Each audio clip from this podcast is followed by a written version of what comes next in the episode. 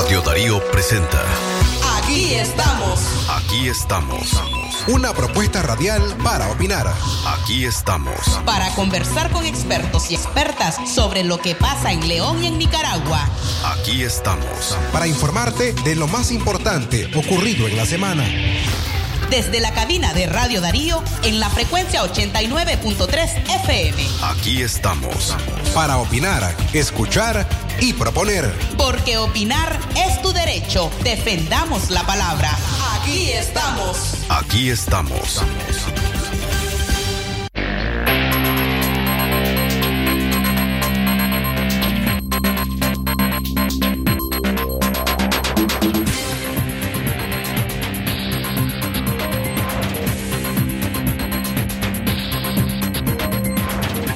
10 de la mañana con 5 minutos a usted. Buenos días. Iniciamos nuestro programa. Aquí estamos a través de la frecuencia de Radio Darío 89.3 FM.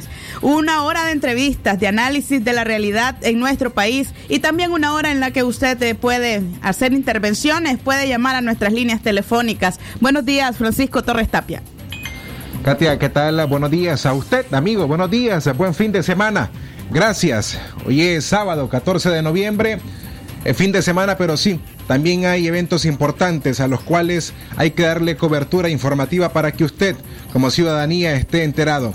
Y es el arribo al país de la hasta ahora tormenta tropical Iota posiblemente huracán en las próximas horas. Correcto, eh, Francisco, justamente queremos abrir este programa. Aquí estamos con el último pronóstico que ha dado a conocer el centro Humboldt eh, a través de la voz del ingeniero Agustín Moreira, quien indica que el huracán podría alcanzar incluso a categoría 3 a partir de mañana domingo y que nos afectaría, podría ya empezar a tocar tierra a partir del lunes. Escuchemos parte de los detalles de este, eh, de este informe meteorológico que brindara Agustín Moreira. Escuchar y proponer. Buenos días, estas son las condiciones climáticas en Nicaragua, como también en el Caribe, con la presencia de la formación ciclónica de Iota. Iota está cerca del Caribe de Centroamérica y, mantenemos eh, dos eventos Teta y Iota, en el, tanto una en el Atlántico como en el Caribe. Teta está degradándose ya a una depresión tropical y estaremos enfocándonos a la tormenta tropical Iota, que está localizada para hoy sábado como un desplazamiento hasta mañana domingo eh, como tormenta, pero ya a la una de la tarde de mañana comenzará a aumentar su categoría a huracán categoría número uno. Durante el transcurso del día domingo al lunes aumentará categoría número 3 y el, y el lunes a la una de la tarde estará como categoría mayor de 4 a 5, acercándose para el día martes a la una de la mañana a la zona entre Bilwi, Cabo Gracias a Dios y Puerto Lempira. Este, aquí tenemos localizado Iota con 55 que está desplazándose en estos momentos, una onda tropical que le está siguiendo adelante de las Antillas Menores. Mantenemos eh, la circulación para el día 16 como un huracán categoría número 2. Circula también eh, otra onda tropical atrás de, de Iota, avanzando adelante de las Antillas Menores. Y para el día 17 se tendrá con posibilidad de un huracán mayor de 4 o 5 acercándose a la zona entre Bilwi, Cabo Gracias a Dios y Puerto Lempira en Honduras. Y la onda tropical se sigue circulando cerca de Venezuela y Colombia hacia el Caribe Sur de Centroamérica. Este es el momento que tenemos a Iota eh, circulando cerca de la, de la parte de Colombia, avanzando hacia el Caribe Central. Se espera que siga teniendo su ruta hacia la zona de Bilwi. Eh, tiene, está como una tormenta tropical. Se espera para mañana, hoy al, a las 12 del mediodía, tener un desplazamiento como tormenta tropical para hoy sábado a las 6 de la tarde sigue como tormenta tropical. Mañana domingo a las 10, 12 de la noche como tormenta tropical. El domingo ya a la 1 de la tarde, categoría número 1. Domingo a las 8 de la noche, categoría número 2. Lunes a las 2 de la tarde, categoría M, que puede estar entre 4 a 5 de la escala de Seifer Simpson. El lunes a 18. Son los pronósticos eh, del Centro Humboldt para la costa caribe para la costa caribe nicaragüense. Eh, por supuesto, eh, muchísima preocupación, sobre todo porque apenas es una zona que se está levantando de los estragos eh, provocados por ETA, que dejó un aproximado de 172 millones, según lo que ha estimado el gobierno en pérdidas en esta zona. Además, los suelos están saturados porque las lluvias apenas se retiraron entre el martes y el miércoles de esta semana. Eso significa que las inundaciones que este fenómeno podría provocar podrían ser más graves incluso que las que eh, provocara ETA. Es por ello que desde ya, ayer en la noche de viernes, eh, conocimos a través de informes eh, que hiciera el SINAPRED que ya hay familias que fueron evacuadas, entre ellas familias que viven o pertenecen a la laguna de Bismuna y de Cabo, gracias a Dios, en el Caribe del Norte de Nicaragua, que se prevé donde sea uno de los lugares donde vaya a golpear con mayor fuerza cuando sea convertido en huracán Iota. Las familias, de acuerdo a reporte que, reportes que leímos ayer por la noche, fueron evacuadas en buses y transporte acuático hacia Huaspán, distante a 92 kilómetros. Los lugares, por supuesto, porque también conocimos con el huracán ETA que habían albergues que no tenían las condiciones, primero por la aglomeración de personas que habían, segundo porque hubieron albergues que incluso fueron inundados por las aguas, las lluvias del huracán ETA. A lo que conocimos esta mañana es que algunos lugares que estarán funcionando como albergues, eh, entre ellos funcionarán las instalaciones del Instituto Nacional Tecnológico y el Colegio INOS, esto en Enguaspán. De acuerdo a lo que dijo ayer el Comité Municipal ante Desastres, el Comopret de Huaspán, asegura que están tomando medidas preventivas y que están procediendo a evaluar a familias en riesgo en distintos barrios del casco urbano. Muchas gracias, Jorge. Y entonces esto es parte de lo que podríamos esperar en las próximas horas. Una región centroamericana que está o bajo lluvia y que ya espera la llegada de otro próximo huracán.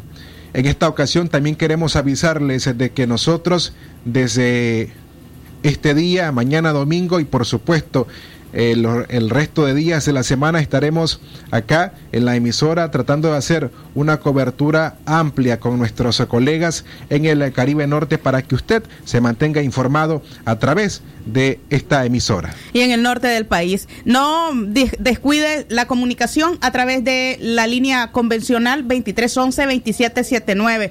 Usted también puede opinar aquí en el programa. Aquí estamos respecto a lo que piensa con respecto a, estas, a estos desastres, pero también acerca de cómo está enfrentando este, esta época lluviosa que trae pérdidas económicas para todo el mundo. Sobre todo, pues, porque tenemos a unos pescadores que ya les van a suspender el SARPE, si es que no está suspendido desde hoy sábado. Gente que ha trabajado días sí, días no, porque no pueden mantener las faenas debido al riesgo que representa salir eh, a mar abierto.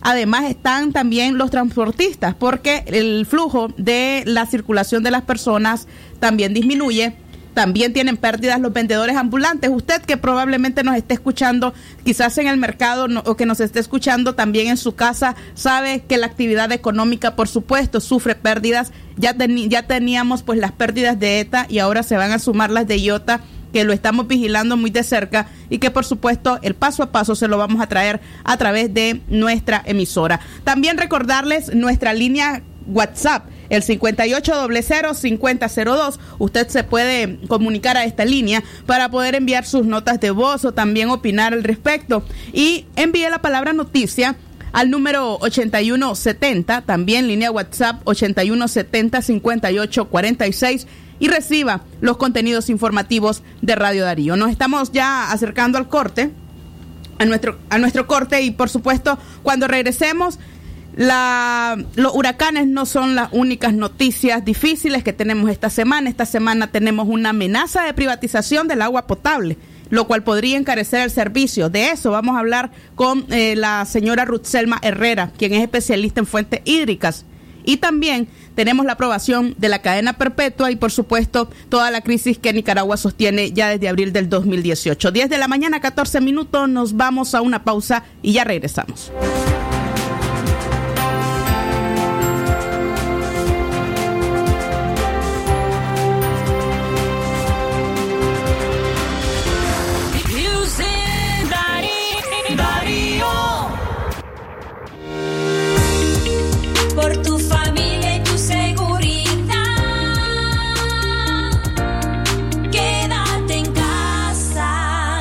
Mensaje de Radio Darío.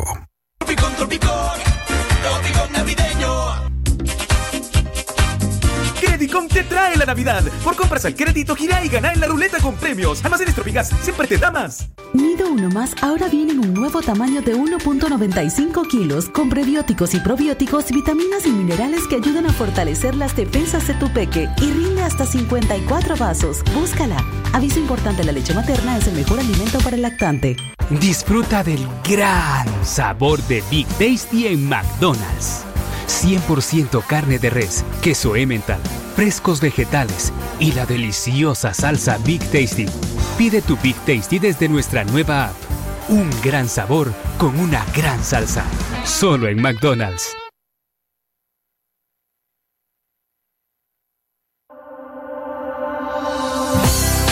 Si llegas a lugares que están muy concurridos, usa tu mascarilla para que sigas vivo, pues el coronavirus no ha desaparecido y su rápido contagio es muy efectivo.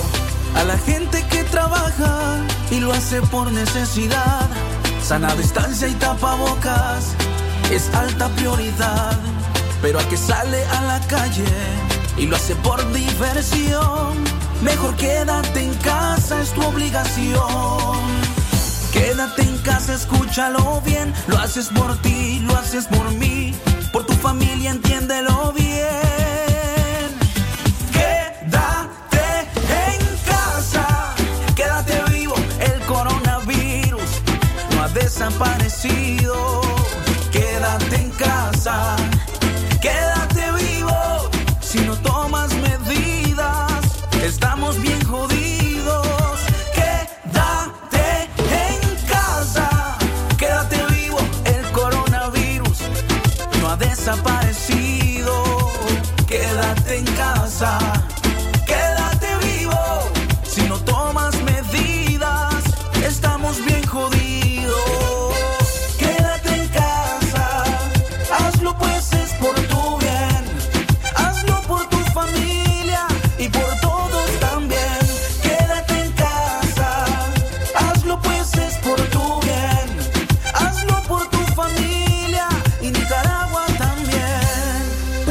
De Radio Darío.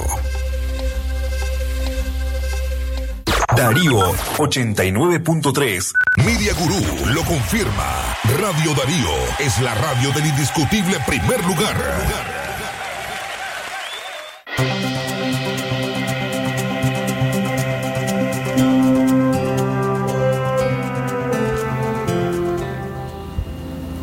Las 10 en la mañana con 17 minutos. Hemos hecho un espacio de 10 minutos para tratar de hacer un panorama de lo que va a ser el impacto de esta tormenta tropical Iota, que tan solo dos semanas después del impacto de la, del huracán ETA a nuestro país, estaríamos bajo una nueva tormenta.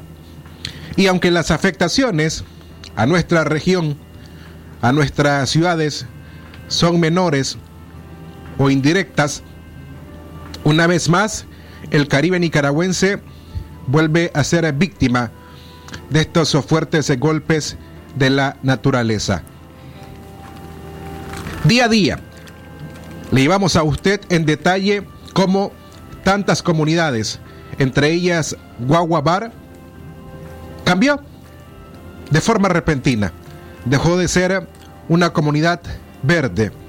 Porque incluso sería bueno que usted observara un antes y un después de cómo era la comunidad de Guaguabar en el Caribe norte del país y cómo el paso del huracán ETA fue devastador sobre ella. Una vez más, el Caribe norte nicaragüense se prepara para recibir a una tormenta tropical que podría en las próximas horas también convertirse en huracán. ¿De qué forma estas familias emocionalmente estarán preparadas para sufrir un nuevo fenómeno como este? Cuando entre semana, independientemente de forma mediática los esfuerzos que el gobierno dio a conocer, escuchamos y vimos distintas denuncias de pobladores, de familias en el casco urbano de Bilwi, barrios en el casco urbano de Bilwi, haciendo un llamado al gobierno más que una denuncia, haciendo un llamado al gobierno sobre la situación que estaban atravesando, necesitando agua, ropa, víveres, entre otras cosas. Y de acuerdo a los reportes meteorológicos, lo que Iota sería, tanto para Nicaragua como Honduras, que serían los países más afectados en la región centroamericana, estaríamos ante un escenario similar o aún más grave. Y es por ello también que, a pesar de los esfuerzos que el gobierno y sus instituciones hicieron por obstaculizar la ayuda solidaria de organizaciones o personas independientes para enviar esta ayuda a los hermanos afectados por el huracán ETA, estas muestras no deben de disminuirse o dejarse de ver para estas familias nicaragüenses.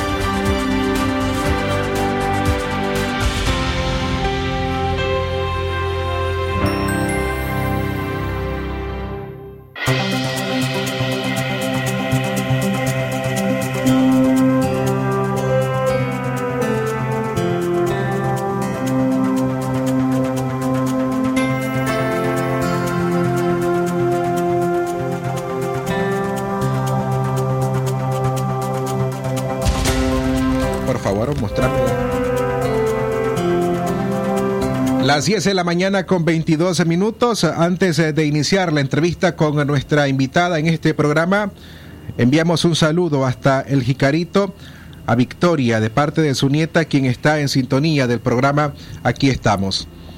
Esta, esta semana conocimos no solamente el avance de la tormenta tropical Iota que en las próximas horas estará ingresando a nuestro país y por supuesto afectando a la región centroamericana, también conocimos esta semana desde la Asamblea Nacional de nuestro país la reforma al artículo 37 de la Constitución Política de Nicaragua para imponer la cadena perpetua en el país.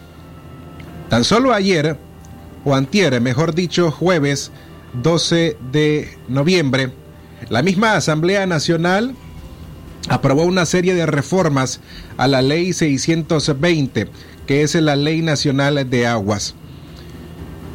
Una ley o una serie de reformas que estaremos tratando de conversar sobre qué significan estos cambios. Para ello, esta mañana nos acompaña Ruth Selma Herrera, quien ha sido conocida por años por ser defensora de los derechos de los consumidores, pero además, en el primer periodo de Daniel Ortega fue presidenta ejecutiva de la empresa nicaragüense de acueductos y alcantarillados Senacal. Rutzelma Herrera, bienvenida al programa Aquí estamos de Radio Darío. Muy buenos días, muchas gracias por darme la oportunidad de entrar con la audiencia de este programa. Un saludo para todos ellos, para los leoneses, los chinandeganos, parte del centro del país donde se escucha esta radio y el Pacífico en general, creo que tiene una una buena cobertura la radio Darío, ¿verdad? Entonces un saludo para todos los nicaragüenses que siguen esta discusión y estamos pues dispuestos a ver qué podemos contestar. Eh, vamos a conversar sobre ello y nuevamente gracias por haber dispuesto este tiempo para este medio de comunicación. La ley de reformas a la ley 620, que es la ley general de aguas nacionales, se reformarán, de acuerdo a lo que tenemos entendido, al menos 50 o 59 artículos de un total de 155. Con esta serie de reformas se trata de modernizar el sistema a como afirmaron distintos diputados en el debate en la Asamblea o se está hablando o estaríamos hablando de abrir las puertas a operarios privados que se encargarían de distribuir y facturar el servicio de agua potable? Bueno, yo lo primero que quisiera decir como muy de forma introductoria es que a los nicaragüenses nos debe llamar la atención la forma en que se realizó esta reforma a la Ley General de Aguas Nacionales que es una ley que, como muchos recordarán, surgió como una iniciativa ciudadana, donde ahí no metió ni las manos ni la cara ningún diputado de ningún partido. Fue surgida de la lucha de quienes queríamos un mejor servicio de agua, un mejor gobierno para el agua. Y bueno, lo trabajamos durante muchos años y se introdujo esa iniciativa de ley en octubre de 2013 a la Asamblea Nacional. En ese interín, entre 2002, 2005, 2006, también hubo la intencionalidad de privatizar el agua. Y pues no solo la intencionalidad, se elaboraron documentos, se firmaron contratos, se autorizaron iniciativas contra las que nosotros, como movimiento social encabezado por la Red Nacional de Defensa de los Consumidores en ese momento, así como presentamos la ley para su discusión en la Asamblea y hacer todo un cabildeo y poder sensibilizar a muchos pobladores, también presentamos los recursos y en su momento también fue otra actividad muy dinámica, recurrir en INAA, recurrir en el contencioso administrativo, en la Contraloría General de la República, todo un trabajo jurídico, social, de discusión, de debate. O sea, nadie nos regaló esta ley, la trabajamos desde la calle y no hubo ningún partido apadrinando este proceso. De tal manera que esa ley que nos ha costado tanto, que se aprobó la primera parte en el 2006 y después, en el 2007, lo que faltaba, esa nosotros logramos pues que se empezara a implementar cuando yo acepté ser la presidenta ejecutiva de NACAL, porque uno de los propósitos era seguir trabajando la ley, trabajar el reglamento y revertir la privatización del agua, porque ya la Corte Suprema había dado una resolución a favor de la Plataforma Nacional del Agua. Entonces era completar el trabajo también. De alguna manera, ¿verdad? Esto ayudó a que también pudiéramos conocer más íntimamente cómo está todito el sistema de agua potable y saneamiento del país, tanto a nivel de las empresas municipales como de NACAL y de los sistemas rurales. Con ese panorama, cuando uno encuentra en la reforma palabras como modernizar, como ser más eficiente, como mejorar los servicios, como tecnificar, ya vos sabés lo que quieren decir esas palabras. Y justamente las encontramos también en el documento con el cual en el gobierno del ingeniero Bolaño se privatizó parte del agua y que después la revertimos. De tal manera que no es ajeno a nosotros cuál es ese lenguaje engañoso que se utiliza para quererte dar a tol con el dedo, pues. O sea, ya venimos de regreso en esta lucha. Esa es una cosa que quizás es un capital que tenemos de experiencia, algunos que hemos estado involucrados en estas luchas desde hace muchos años. Entonces, cuando vos agarras la ley y decís, ah, van a modernizar, lo que está pasando en el mundo que se está modernizando es que se está revirtiendo la privatización del agua donde se había hecho. Porque resulta que ese modelo de privatizar el agua no trajo ventajas. Y mientras la modernización es revertir esa privatización y que los estados asuman esa responsabilidad, que además no solo está consignada en los derechos reconocidos por las Naciones Unidas, que el acceso al agua potable y saneamiento es un derecho humano, sino que millones y millones de dólares que la cooperación internacional ha donado o ha prestado a Nicaragua es por ese paraguas, porque el sector público está llevando o tratando de llevar un bienestar a la ciudadanía a través de mejorar los servicios de agua potable y saneamiento. Tarea que no se ha concluido, por supuesto, pero si no, si vos privatizás el agua, ¿quién te va a venir a financiar? Te van a financiar los bancos, si vos sos rentable, si vos demostrás que tenés capacidad de pago, que ese es un buen negocio. Pero ¿por qué la cooperación internacional estaría viendo hacia un futuro de los sistemas de agua si sabe que son negocios privados? Entonces, todas estas cosas hay que tenerlas claras para que nosotros entendamos que mucho, pero muchísimo de lo que los diputados argumentaron es falso, pues. Ahora, cuando vos agarras la ley general de aguas nacionales vigente y la comparas uno a uno con los artículos, uno a uno, ¿qué dice este y qué va a decir el otro? ¿Qué palabras le cambian? ¿Qué le quitan?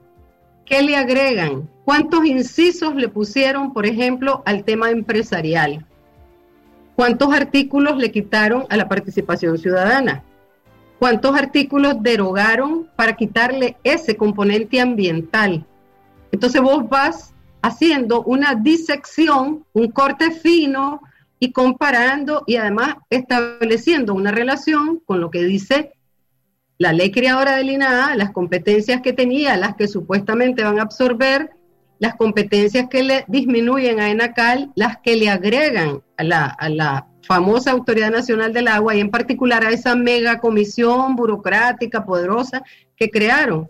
Entonces, esos son mecanismos que usa la burocracia y que los usa en este caso también la Asamblea Nacional, porque saben que la población, que la mayoría de los críticos no se van a sentar a hacer ese trabajo que te lleva por lo menos 15 días, ¿verdad?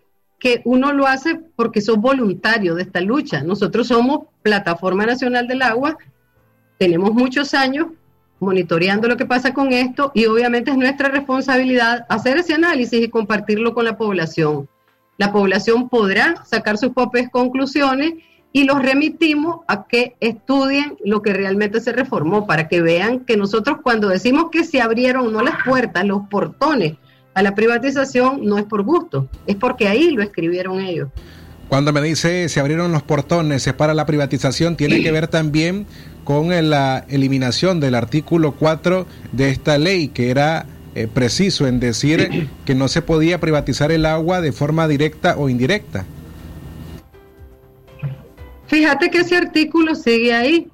Ahí viene el manejo engañoso. Dejan el artículo donde dice que el agua no deberá ser privatizada ni por medios directos ni por medios indirectos. Y que van a haber instituciones del sector que se van a hacer cargo de todo esto. Le quitan lo de que va a haber instituciones del sector. Eso se lo quitan. Y en el artículo 2, donde habla de los objetivos de esta ley, ahí incorporan la participación de los actores privados, de los prestadores de servicios en agua y saneamiento. Y luego, cuando se van al artículo 12 y empiezan a definir las categorías que rigen esta ley, reforman, por ejemplo, los permisos eh, de ambiental, perdón, las licencias para acceder a ser proveedor de servicio. Y ellos ahí dicen que la Autoridad Nacional del Agua va a autorizar, ¿verdad? Concesiones para agentes económicos privados que van a convertirse en proveedores del servicio. Cuando revisan la categoría de los usuarios, crean ahí pues una distracción para decir usuarios de múltiples usos del agua, usuarios tal cosa, y usuario lo definen en términos de que vos vas a ser alguien que recibe un servicio de una empresa que te va a prestar ese servicio y que vas a tener una relación comercial con ellos. Pero el concepto de los usuarios que está en la ley original es de las organizaciones de pobladores, de organizaciones propiamente de usuarios y consumidores, de organizaciones de la sociedad civil, de productores, de comunidades étnicas, en fin, de todos aquellos que sabemos cuáles son nuestros derechos y que tenemos un ejercicio en esto del agua, en la gestión del agua y de las fuentes, de los recursos hídricos. Y entonces ellos le sustraen a la definición de los usuarios y luego en los artículos precedentes te reducen tu participación en los comités de cuenca, de subcuenca, de microcuenca, excluyen todo lo que tiene que ver con la presencia de pobladores, productores, organizaciones de usuarios y te dicen que a vos te va a representar como usuario esta mega comisión de la administración sustentable del agua, ¿verdad? Y que donde no estén organizados los usuarios, ellos los van a representar. No están organizados en ningún lado, porque en estos 13 años no organizaron los comités de cuenca, no hicieron todas las tareas organizativas que manda la ley. Y luego te dicen que las organizaciones de usuarios que en algún momento quieran participar, eso tengo un artículo, que vayan a tramitar su personería jurídica. Bueno, ¿a quién le van a dar la personería jurídica? Eso es como buscar una aguja en un pajar, ¿verdad? Solo las organizaciones que ellos deseen promover. De tal manera que así como eso, puedes encontrar eh, que también cuando se va trabajando la reforma de la ley hay un énfasis en disminuir la participación ciudadana, sean productores, sean pobladores, sean organizaciones locales o civiles, ONG, en disminuir el enfoque ambiental y eso lo lleva a derogar algunos artículos que algunos diputados en su exposición de motivos dijeron que no, y que yo pues quiero recordarles que en el artículo, en el capítulo 3 del proyecto de ley que mandaron de la presidencia, en la página 36, en el artículo 8, dice la presente ley deroga los siguientes artículos. Y ahí está, entre los 16 artículos que derogan, el 97 y el 98.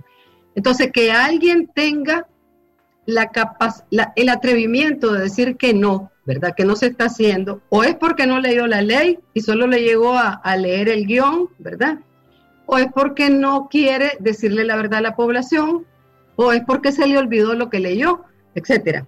Pero nosotros sí vimos el capítulo, es ese artículo que se refiere a la protección del Cocibolca, es uno de los pilares fundamentales porque El lago Cocibolca es nuestra reserva estratégica de agua de interés nacional. Se le daba el estatus de un tema de interés de la nación y se lo borraron de un plumazo. Igual que la protección del lago Cocibolca de Solotlán, que está en el 98, donde ya se invirtió en la planta de tratamiento de agua servida de Managua, que a mí me tocó concluir esa obra mientras estaba al frente de esta institución 100 millones de dólares, de los cuales la participación del BID, la participación de un par de agencias fue préstamos, pero la cooperación noruega, la cooperación alemana fueron donaciones.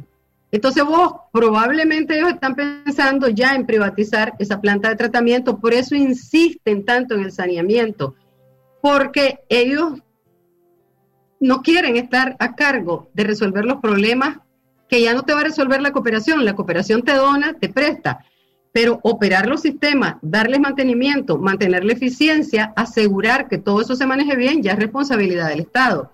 Y yo sospecho que ese es uno de los paquetes, ¿verdad? Entonces digo yo, todas esas donaciones de la cooperación y todos esos préstamos que nosotros vamos a pagar como ciudadanos van a terminar en un negocio privado.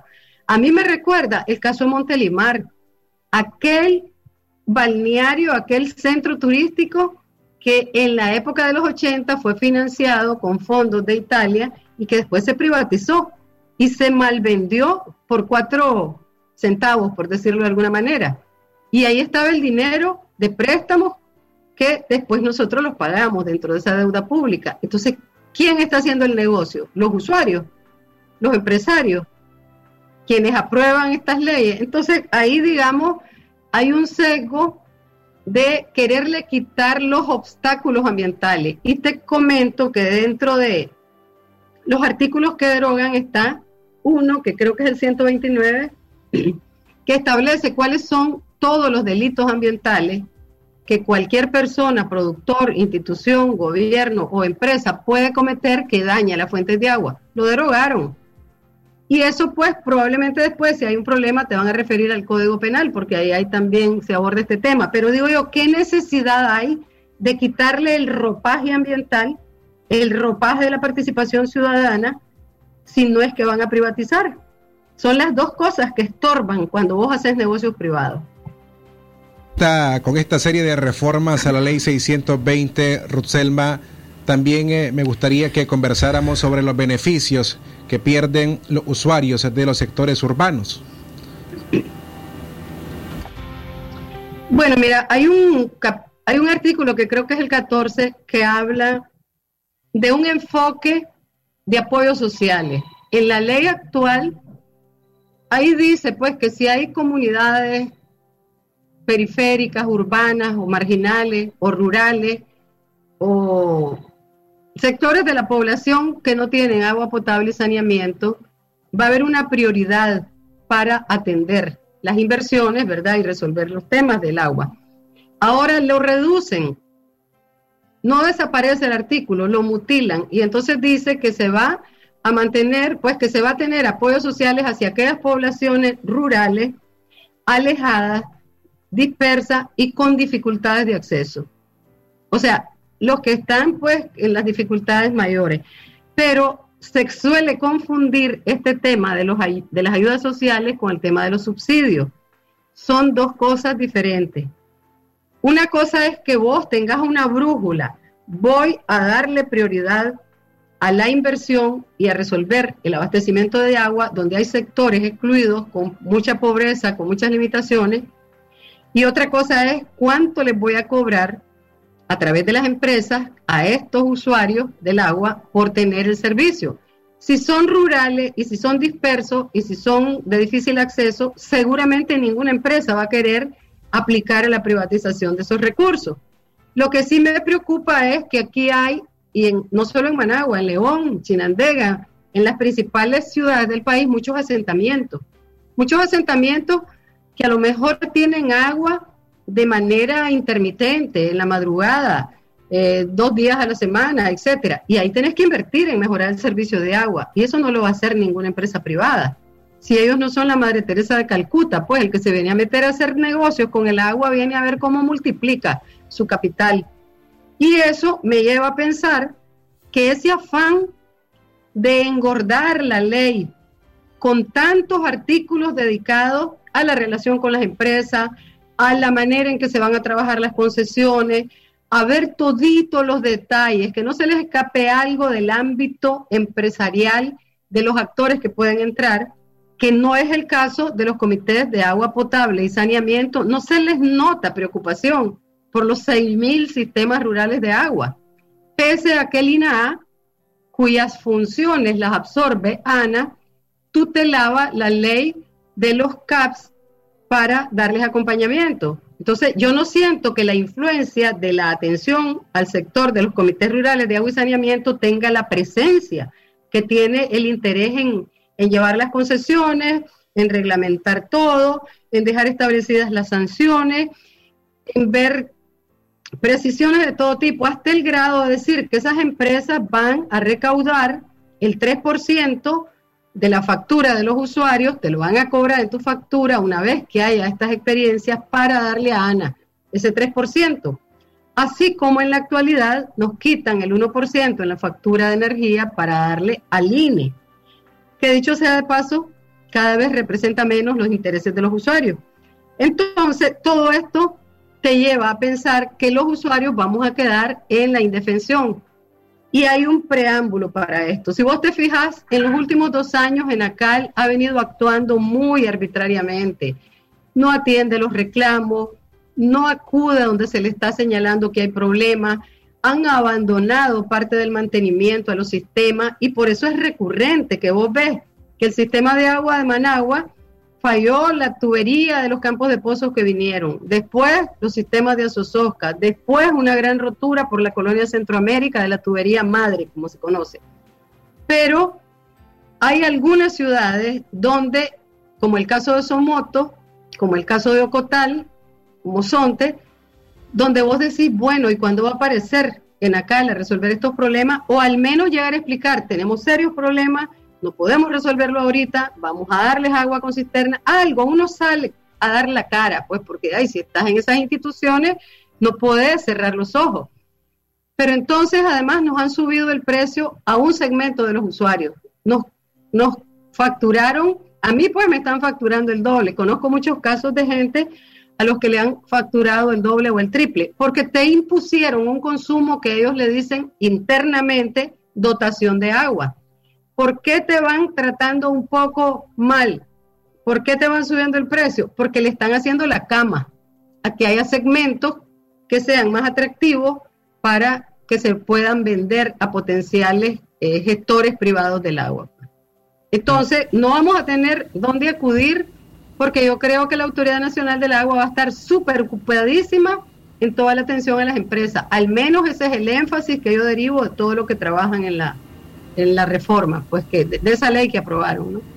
Bien, eh, Rutzelma Herrera, se nos ha acabado el tiempo para esta entrevista, pero sin duda alguna eh, lleva muchísimo más tiempo. Eh, creo que hay temas eh, que se nos quedaron, por supuesto, para abordar por lo amplio que es el tema, quizá podría ser en otra ocasión, porque incluso, bueno, dentro de mis preguntas, eh, se me había quedado abordar el tema de la costa caribe, que también eh, sería afectada con la aprobación a esta serie de reformas. Claro, mira, todo el país sale afectado, pero probablemente van a empezar a otorgar las concesiones donde hay sistemas con mejor infraestructura, donde hay inversiones recientes, porque se trata de vender el filete, pues para no perjudicar a los empresarios. Ellos están de cara a los empresarios. Pero quiero decir algo antes de cerrar mi intervención. Vos no le podés confiar a las empresas privadas lo que no hizo el Estado. Reforestar, cuidar las fuentes de agua, infiltrar agua, proteger las cuencas, hacer los planes de cuenca. Trece años y no hicieron los planes de cuenca. No hicieron la ley de incentivos y más bien ahora la reducen para los que reforestamos y protegemos. No hicieron la ley de cánones en 13 años. ¿Qué les impidió hacerla si nosotros se lo hemos estado reclamando todos los años? Pero vos lo que no hiciste como Estado no puedes esperar que lo hagan las empresas. Si nosotros que ya tenemos depresión en el agua subterránea y pérdida de fuentes de agua gravísimas, gravísimas en muchos sitios, no reforestamos este país en los próximos 10, 15 años, aunque sea con bambú que crece en 4 o 5 años, nosotros vamos a tener serios problemas de agua. Vamos a tener pérdida de caudales y vamos a tener desastres en la continuidad del servicio. El día que pase eso, las empresas privadas van a recibir los reclamos, las protestas, todo lo que ya sabemos que el pueblo sabe hacer por buscar sus derechos. Y ese día van a dar la vuelta y se van a ir como sucedió con algunas empresas que se privatizaron en Managua, que dejaron abandonadas, Hidrojet, en el caso de, los, de la recolección de la basura y luego de los tickets para los buses. Y hay otras experiencias, ¿verdad? Sin embargo, en el mundo se está retornando a que la gestión pública del agua sea o con el Estado o por la gestión de los ciudadanos. Creo que tenemos que pedir que nos pasen a nosotros los sistemas de agua y empezar a hacer empresas municipales, empresas departamentales, así como en la actualidad las comunidades con las uñas de manera precaria administran esos 6.000 sistemas de agua y que no sean empresas privadas quienes hereden esos recursos que ya la cooperación externa puso, porque todos los fondos del agua, las inversiones en agua, 90% han venido de préstamos o de donaciones. Muchísimas gracias, Un saludo a toda la población. Muchísimas gracias, eh, Rutzelma Herrera. Hacemos una pausa, ya regresamos.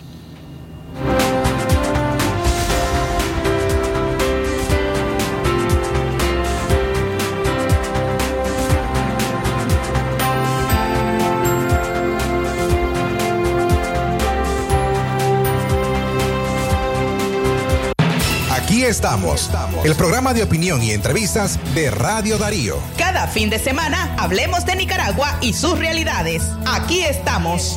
Escuchanos este sábado a las 10 de la mañana, con reprise todos los domingos a las 12 del mediodía. Aquí estamos. Estamos, estamos, estamos. Aprovecha el Maxi Black con precios irresistibles todo el mes. 12 pack, refresco enlatado Petit Jugazo, 330 ml, 102 Córdobas. 2 pack, crema dental Oral B, 3 de White, 150 ml, 100 Córdobas. Maxi Palí, variedad y ahorro en grande. ¡Feliz Navidad! Ya es Navidad en Comercial Rico con los precios más bajos de Occidente. En refrigeradoras, freezer, televisores, cocinas, lavadoras, microondas, planchas, sartén eléctrico, abanicos, bicicleta en todos los estilos y tamaños y todo artículo electrodoméstico para el hogar. Con tarjeta de crédito Banpro hasta 18 meses sin intereses. Aplican restricciones. Comercial Rico, contigua Farmacia Guadalupe. Contáctanos al 2311 5479.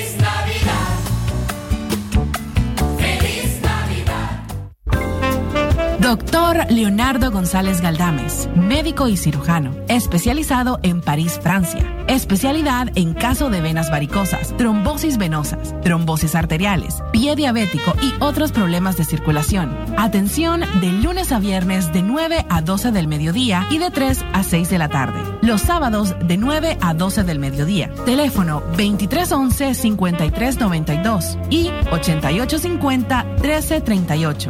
Doctor Leonardo González Galdames, atendiendo en su nuevo local Parque San Juan, tres cuadras y media abajo, en Clínica Santa Elena.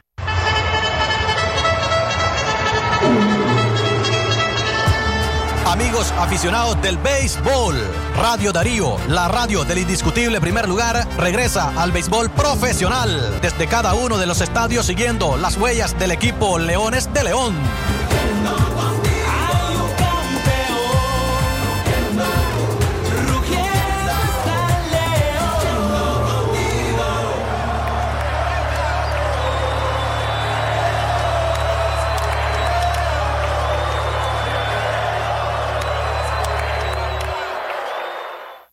NAN 3 y su nueva combinación exclusiva ahora con HMO que apoya el fortalecimiento del sistema inmune y el óptimo desarrollo de tu hijo. NAN 3. Buscamos lo mejor, igual que tú. Aviso importante, la leche materna es el mejor alimento para el lactante. Imagínate cocinar tus recetas, postres y pasteles favoritos y que te queden mmm, ricos. Ahora imagínate que te queden ricos y ganar. Con margarina Cremi que siempre te da más, ahora ganás. Ahora las cajitas de margarina Cremi vienen premiadas con bonos de compra, electrodomésticos, canastas de productos y mucho más. Son más de 200 mil Córdobas en premios. Entre más compres, más posibilidades de ganar. Margarina Cremi siempre te da más. Promoción válida del primero de octubre al 30 de noviembre. Aplican restricciones. Disfruta del gran sabor de Big Tasty en McDonald's. 100% carne de res, queso Emmental, frescos vegetales y la deliciosa salsa Big Tasty. Pide tu Big Tasty desde nuestra nueva app. Un gran sabor con una gran salsa. Solo en McDonald's. El mundo está cambiando, por eso en esta Navidad sumemos lo bueno. Disfruta siempre del más rápido Internet para llenar tu vida de momentos mágicos, sentimientos de amor y deseos hechos realidad. Porque sabemos que estar ahí para tus seres queridos es tu deseo más grande. Pásate a Claro y que nuestra conexión siga creciendo para seguir siempre juntos. Claro que sí. Tu periódico hoy continúa entregando mucho dinero en efectivo. Son más de 20 mil Córdobas en premios semanales. Y vos podés ser el próximo ganador. Solo debes de buscar el número que aparecerá en la esquina superior de la portada y guardarlo. Espera todos los lunes el anuncio publicado en el periódico Hoy, que indicará los números ganadores de la semana y compara con tus portadas de la semana anterior. Si uno de ellos coincide, sos un feliz ganador. Llama al 2255-6767 para reportarlo. Participa y gana con los números regalones del Hoy. Hoy, el periódico que yo quiero. Solo por hoy, quintuplicamos tus recargas de 20 Córdobas a más. Disfruta de más internet con tu Super Packs todo incluido. Actívalos al asterisco triple 5 numeral opción 5. Claro que sí. Aplican condiciones.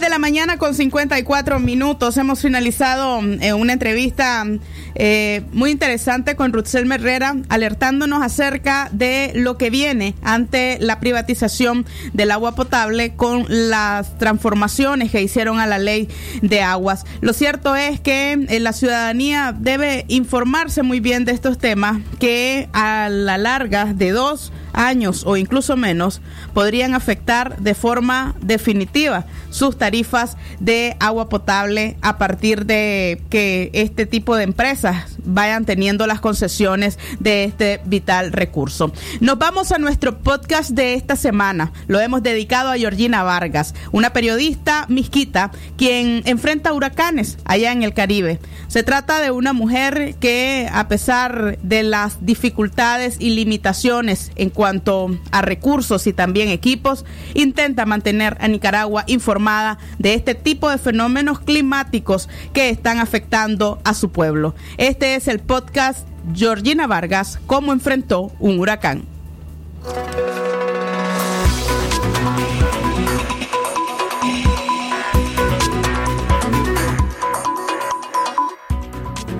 Hola, ¿qué tal? Les saluda Katia Reyes. Bienvenidos y bienvenidas a su podcast semanal de Radio Darío. Venimos de una semana compleja, ¿verdad? No es fácil para nuestro país y sus ciudadanos lidiar con la crisis política y además la crisis económica que reina en nuestro país. Además la crisis sanitaria del COVID-19 y los casos que no dejan de estar presentes, tanto de contagios como muertes, en diferentes partes del territorio nacional. Y encima, nos impacta un huracán. ETA apenas abandonó el territorio nicaragüense y ya está la preocupación latente de otra amenaza climática. IOTA, una nueva tormenta tropical que está frente al Caribe nicaragüense y su trayectoria apunta a nuestra zona Caribe. Otra vez el Caribe. Pero hablemos de ETA. Hasta hoy el presidente Daniel Ortega se ha encargado de minimizar el impacto del huracán ETA en nuestro país. Aseguró en una comparecencia oficial que el huracán ha dejado un daño que es reparable. Hay un informe estatal que organismos independientes aseguran está muy por debajo de lo que fue el paso de un huracán categoría 4 en nuestro país.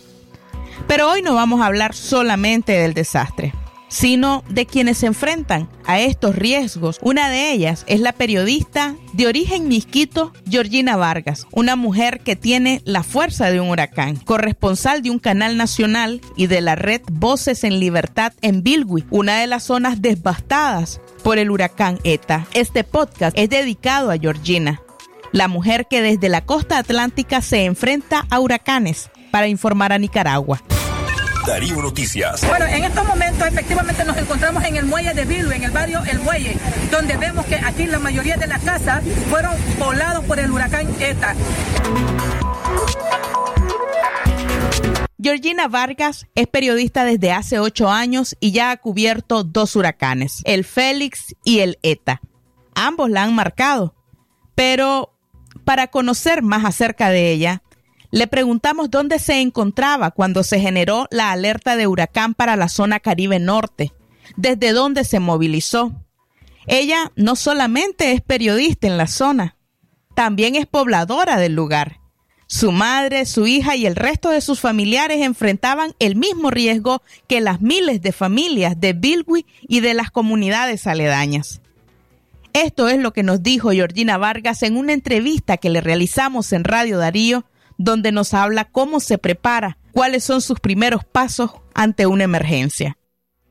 En realidad esto fue algo muy, eh, de la manera personal, algo muy, muy impactante, algo que fue de sorpresa, porque yo estaba en Managua eh, y me meto en las redes sociales y veo de que el sábado estaban trasladando a la gente de los Cayos Miquitos, supuestamente venía un huracán. Entonces yo estoy en Managua y yo digo, wow, mi familia está sola, y yo no me puse en decir de que, ah, no, esto no va a llegar. O sea, me puse en que fui positiva en la forma de que no, venga o no venga, tengo que proteger a mi familia. Lo primero que hice fue agarrar a mi familia y refugiarlo en un lugar seguro. Y después de eso, intento, eh, eh, intento buscar más información para, para informar hacia la capital, porque al final no solamente quedaría aquí, porque yo sé que en las próximas horas iba a quedarme sin energía, sin nada.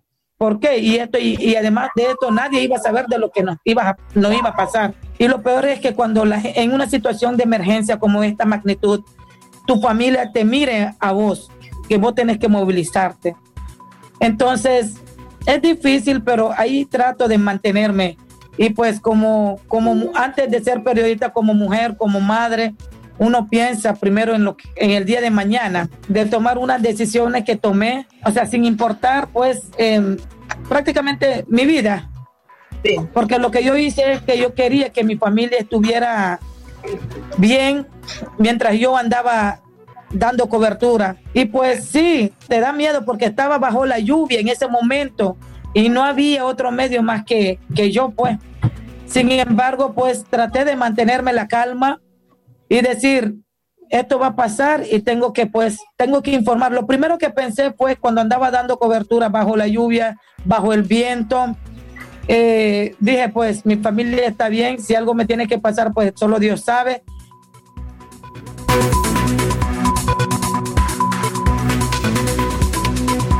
El Caribe Norte es una zona que normalmente no es prioridad en la agenda ordinaria de los medios de comunicación nacionales y menos en los medios de comunicación internacionales. Pero el 2 de noviembre del 2020 se colma de periodistas, camarógrafos y fotoreporteros, como suele ocurrir cada vez que se presenta un huracán en la zona. Georgina trabaja en el lugar como todos los días, alberga a su familia, los deja en un sitio seguro y consigue algún medio de transporte que ella misma paga. En el trabajo que ella hace no hay grandes equipos de filmación. Su teléfono es su arma para evidenciar la tragedia y se le escucha tras cámara entrevistar en lengua misquita y luego traduce en español para el resto del territorio nacional. Sinceramente yo trabajo como dicen con las uñas, pero ahí estoy tratando de llevar la primicia y tratar de llevar lo que es la realidad. Yo di cobertura en esto del huracán con mi teléfono nada más. Eh, no cuento con otros medios, solo con el teléfono. Ni siquiera tengo medios de transporte, sino que eso es de mi bolsillo que yo hago esas coberturas. Y, y esto era una, una emergencia y entonces de lo poco que yo tenía para utilizar en mi medio de transporte, tenía que utilizarlo. Entonces, con el teléfono es que hice maravilla para muchos medios que yo sé que fue un aporte también.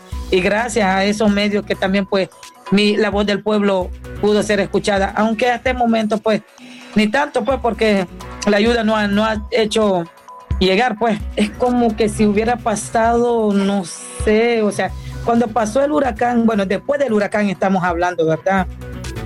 Más prácticamente quedó como un desierto.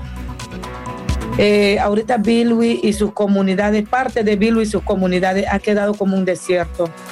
En algunas comunidades aún continúan, hay animales muertos, prácticamente eh, los árboles caídos, techos desprendidos. Em, eh, algunas comunidades, las casas, o sea, totalmente destruido, pues, como podemos decir. Destruido en la forma de que ha quedado así, sin nada. Ni una casa ha quedado en cinco comunidades. Este miércoles llegó al muelle de Bilwi en la costa caribe norte el plan techo solidario para las familias afectadas tras el paso del huracán ETA respuesta ¿no? que da nuestra, nuestro presidente, la, compañera Rosario, ante, esta, eh, ante estos eventos. Así informaba un medio de comunicación pro gobierno que una barcaza trasladaba hacia Bilwi centenares de hojas de zinc. La ayuda supuestamente era dirigida a 1.700 familias, según un funcionario que brindó una entrevista. Vargas ve la noticia y no puede evitar indignarse, ya que ha sido testigo de cómo la ayuda humanitaria también ha sido politizada, aún en medio de la tragedia. Porque con el huracán Félix el día siguiente la ayuda humanitaria ya estaba acá. Sin embargo, llevamos días y nada, pues apenas están haciendo un censo, pues dice que por parte del gobierno, pero vamos a ver hasta cuándo llega esa ayuda, pues. Y pues la ayuda se están haciendo por medio de, la población. la misma población que están fuera del país, a través de mis redes que también he estado pues eh, aportando pues las noticias, igual otros medios que han hecho llegar eh, de que están fuera, eh, son los que recaudaron fondos y mandaron provisión y todo con lo que tienen contacto con su familia y fueron a llevar los alimentos y agua para las personas. Eh, sí, lo están politizando. Y esta ayuda que vienen, supuestamente en mi barrio dice que ayer estuvieron dando plástico, pero dos yardas, con, dos yardas ni un zinc puede tapar, un zinc desprendido puede tapar pero solo están dando a su gente. Al menos a mí no me han dado. A mi casa no hemos sido beneficiados con ninguna ayuda. Y eso que yo he sido víctima también de este, de este, huracán, de este huracán. Sin embargo, no, pero nosotros no, no lo molestamos porque sabemos que ni siquiera nos va a voltear a ver. Y pues dicen que han venido ayuda, pero solo a su gente. Las imágenes, las fotografías y las notas informativas de Georgina Vargas tienen eco en el noticiero televisivo más importante del país, en Acción 10. También en radioemisoras de diversos territorios en Nicaragua, incluyendo, por supuesto, en Radio Darío. En más de 20 medios de comunicación alternativos que informan en plataformas digitales. Allí llegan imágenes que duelen, casas destruidas, comunidades arrasadas, animales muertos. Y muy importante, son las voces de las víctimas. Ella se encarga de que hablen todos los que puedan, todos los que quieran. Hablan los damnificados. Lo primero que han denunciado a través de sus micrófonos es que no tienen comida, que no tienen agua. Y divulgar esta situación le ha valido amenazas para su integridad. Los albergados que estaban, algunos comunitarios en la ciudad de Bilwi, hoy regresaron para por lo menos a ver qué puede hacer con su casita, pero el trabajo de toda una vida se está quedando atrás. Estos comunitarios solo viven de la pesca y así como están, a como pueden apreciar la destrucción total, ellos pues comenzarían de cero. Es lamentable que las autoridades hasta esta hora no se pronuncien. Los pozos todos fueron contaminados y los comunitarios de Guaguabar en estos momentos no cuentan con alimentos ni agua, ni agua potable para tomar. Ellos lo que hacen es tomar agua de coco la verdad sí, porque y más también en las redes sociales, usted sabe cómo circula eso. Yo subí en las redes sociales también por todos los medios que pude eh, informar esta situación. Había gente que clamaban que querían, tenían hambre, eran cuatro días después del huracán, ellos no habían recibido alimento ni agua y tenían derecho de reclamarle. Y habían niños, ancianos, entonces eh, después de esas divulgaciones que yo hice, sí he tenido amenazas, en la forma de que me han dicho de que yo solo estoy divulgando cosas negativas que el gobierno está haciendo, pero que soy yo la que estoy poniendo cosas negativas. Y yo digo, ¿cómo voy a inventar algo si estoy llegando al lugar de los hechos? ¿Me entiendes? Sin embargo, sí, me han amenazado por muchos lados. Supuestamente, eh, según mis fuentes, ¿verdad? Que cuando pase toda esta situación, eh, hasta podría, pues, que encarcelarme, pues, con estas nuevas leyes que ha pasado por, según yo informar, en eh, noticias falsas. Las pues eso me han dicho, pero a través de redes sociales o a, través de sociales. Facebook, en inbox o a través de llamadas telefónicas. A través de, de Messenger y Facebook, y que yo solo estoy informando cosas, noticias falsas, que solo soy negativa, que todos los medios, incluyendo aquí los medios locales, solo han sacado los lo bonito del gobierno que el gobierno está haciendo, pero que menos yo, pues, que siempre tengo que tirarle al gobierno. Y es lo que me han dicho, pues, pero no importa, aquí estoy, porque mi pueblo me necesita. Esta es la experiencia de Georgina. Tras el paso del huracán ETA, se dirigió hacia su vivienda, que por supuesto estaba desolada porque todos sus familiares habían sido evacuados el techo de su casa había desaparecido. Los vientos no habían tenido piedad con su humilde morada. Sin embargo, para ella no hay tiempo para lamentarse. Va a seguir trabajando. Este 14 de noviembre está preparándose para cubrir la nueva amenaza. Esta vez se enfrentará a Iota, un fenómeno climático que amenaza ingresar a Nicaragua como un huracán. Pero el temple de Georgina no le permite inmovilizarse. Por el contrario, ya está planificando su próximo trabajo a pesar de los riesgos y la falta de recursos. Lo que se trata de mi gente, yo represento a mi región como una misquita y estoy orgullosa de ser misquita. Si yo no me hubiera, si yo me, si yo me callo ahorita en estos momentos y no informo nada, o sea, si me quedo sin, sin este trabajo, o sea, prácticamente mi gente se queda sin, sin su voz, o sea, se queda sin que, sin que nadie lo escuche.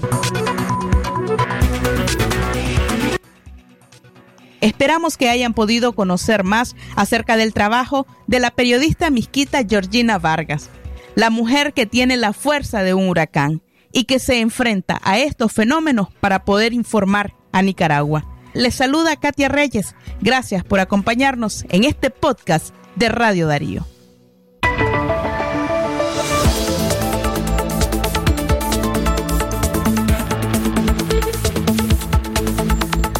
El podcast que usted escuchaba era sobre la periodista misquita Georgina Vargas y cómo enfrentó el huracán ETA. Ya está disponible en nuestro sitio web www.radiodarío893.com donde lo puede escuchar o también en solicitarlo a nuestro número WhatsApp el 8170-5846. Así nos despedimos, no sin antes queremos invitarles porque a partir de mañana Domingo tendremos la cobertura completa sobre el arribo de la tormenta tropical Iota a nuestro país. Ante ello, Katia Reyes, don Leo Cárcamo y este servidor estaremos al pendiente e informándoles de lo que acontece. Gracias por su sintonía. Tengan un excelente fin de semana.